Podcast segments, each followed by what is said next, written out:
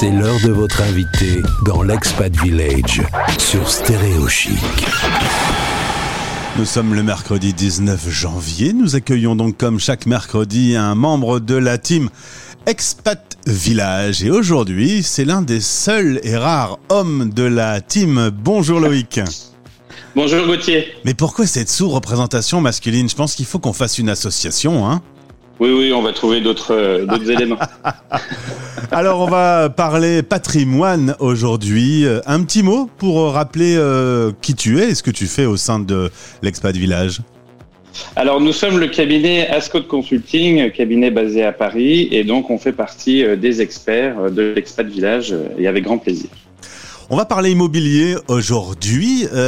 c'est bien de s'équiper avec un peu d'immobilier quand on le peut alors, si tu veux bien, du coup, je vais remonter un petit peu plus large euh, que la partie immobilière pour faire une petite euh, entrée.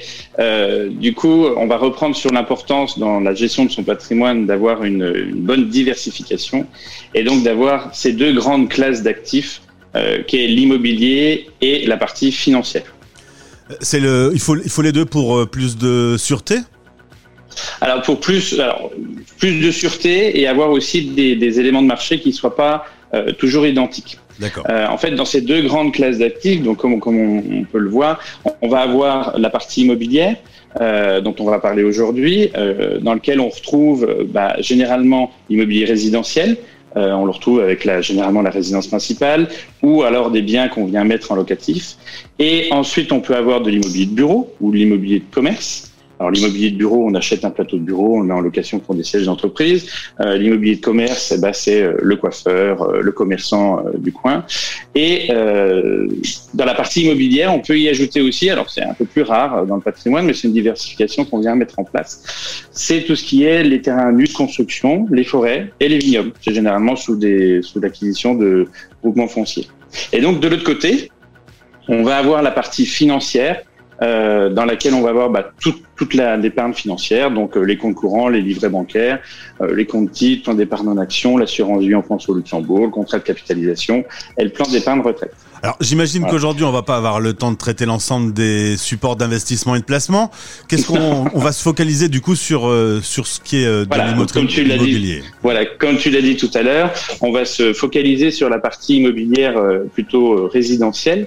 Et donc du coup, en fait, il y a une étude qui a été publiée par l'INSEE en 2018. Alors ça date un petit peu, mais bon, connaissant les Français, on est toujours sur la même longueur d'onde, euh, qui met en place, enfin qui montre, qui met en avant le fait que 61% du patrimoine des Français est investi en immobilier. Et donc ce chiffre est stable depuis 15 ans. Euh, donc on voit là l'appétence pour euh, l'immobilier résidentiel des Français, alors qu'au final, au sein du patrimoine, c'est l'investissement qui apporte le moins de flexibilité. L'horizon de placement est long, euh, on est généralement sur minimum 8 ans. Euh, et donc, si on devrait prendre, enfin, si on devait prendre un exemple, euh, si on a besoin de récupérer, ben, je sais pas, une somme de 50 000 euros de son patrimoine, euh, ben, il est moins facile de le récupérer d'un investissement immobilier euh, que d'un contrat d'assurance vie ou de capitalisation.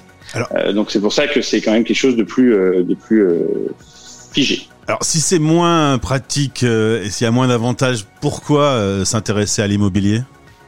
Alors, en fait, le, le grand avantage de l'immobilier, c'est le crédit. Euh, c'est ce qu'on appelle l'effet de levier du crédit.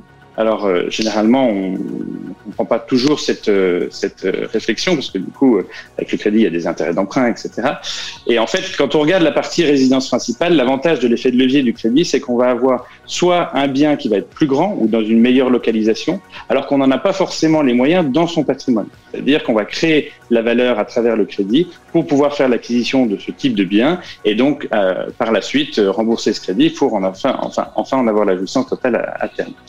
Donc c'est pour ça qu'on a un effet de levier à ce niveau-là. Et puis si on a l'argent dans le patrimoine pour acheter cette résidence principale, eh ben, ça nous permet de la placer à côté si le taux d'emprunt euh, est plutôt faible, ce qui est encore le cas, en ce moment. Voilà, même si on va quand même dans un sens inverse, vers une augmentation des taux a priori, euh, c'est encore un intérêt de pouvoir placer les fonds et ne pas mettre tout en apport. Loïc, ça fait euh, des années que dans les banques, on nous dit oh là là, faut aller vite parce que l'immobilier, ça, les taux vont remonter et ils n'ont pas arrêté de descendre. Alors est-ce qu'on est qu'on voit oui, que tout à fait raison. on arrive au bout du tunnel raison.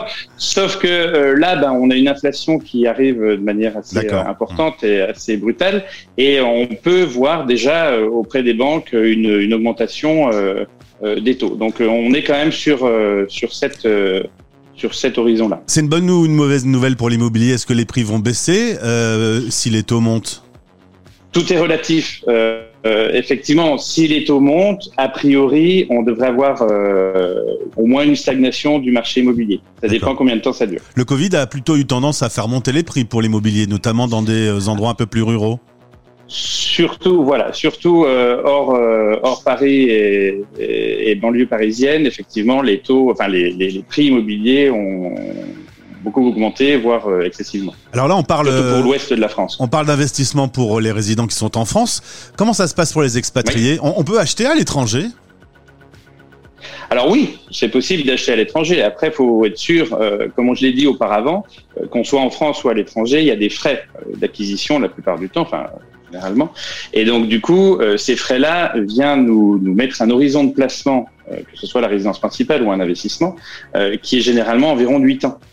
Donc la seule problématique pour les expatriés, c'est d'être sûr de rester, un minimum de temps et qui permet en fait d'amortir ces frais-là.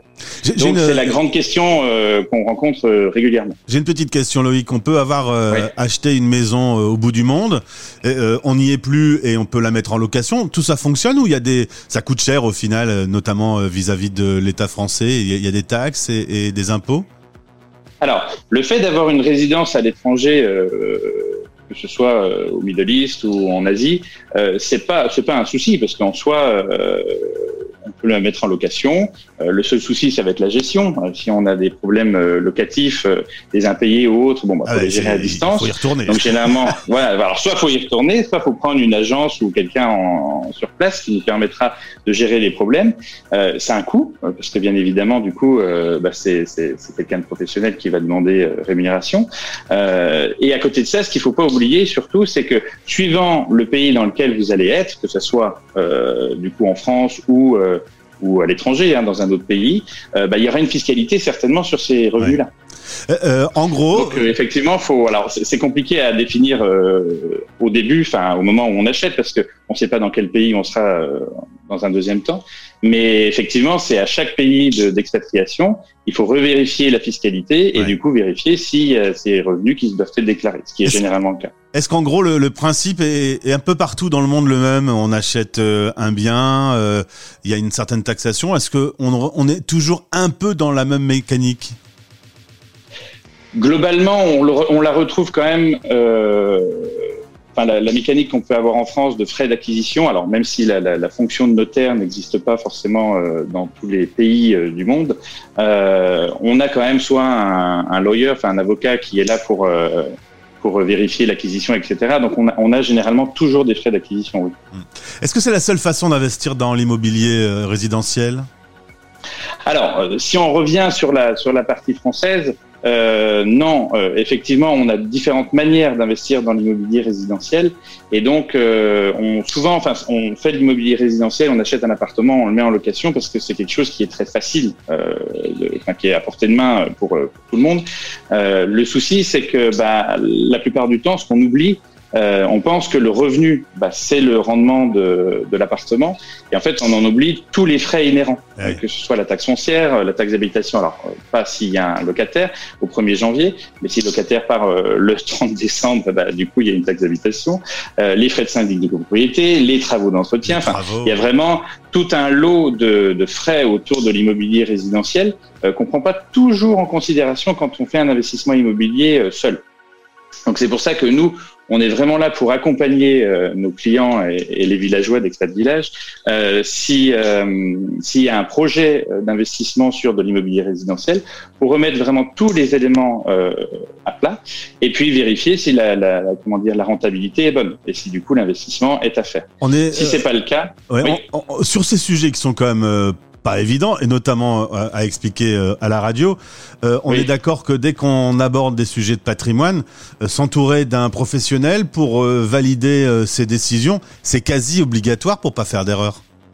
En fait, ça nous permet de nous assurer que tous les éléments sont pris en considération. Et donc, il n'y a pas de mauvaise surprise. En fait, nous, notre métier, euh, c'est de trouver pour nos clients des, des supports d'investissement sur lesquels on a le moins d'inconnus possible.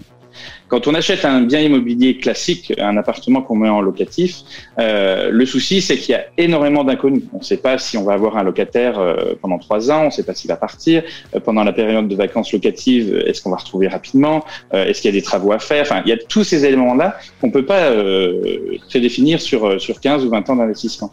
Donc l'objectif pour nous, c'est de trouver des supports qui sont toujours dans la même classe d'actifs, hein, que ce soit de l'immobilier résidentiel ou autre, et du coup de de, diminuer au maximum les inconnus. Et donc c'est vrai que pour nos clients, si on doit partir sur un immobilier euh, classique résidentiel, euh, on va essayer de, voir euh, quels sont les éléments, mais généralement, on est plutôt sur des investissements qui sont en nue propriété. Alors, euh, euh, clairement, aujourd'hui, si vous avez des sujets autour de l'immobilier, direction Expat Village, où on peut te trouver et échanger avec toi, poser des questions. Euh, comment euh, comment on, aborde? Est-ce que on vient vers toi dès que le projet commence à, à naître dans sa tête? Euh, C'est le mieux, a priori. Très en amont. Bah, on fait aussi des analyses de, patrimoine immobilier qui sont préconstituées et donc du coup vérifier les éléments pour voir si ça, ça vaut le coup de les conserver ou pas. Par contre, effectivement, euh, plus tôt on a l'idée de faire un investissement immobilier, mieux c'est euh, de s'entourer parce qu'on va pouvoir dès le début euh, prédéfinir si l'investissement en vaut la peine ou pas. Très bien, alors direction euh, Expat Village et il s'appelle Loïc. Merci de nous avoir éclairé. Pas facile d'aborder ce sujet euh, sur une antenne, mais on, en remettra un peu plus d'informations dans le podcast que vous écoutez.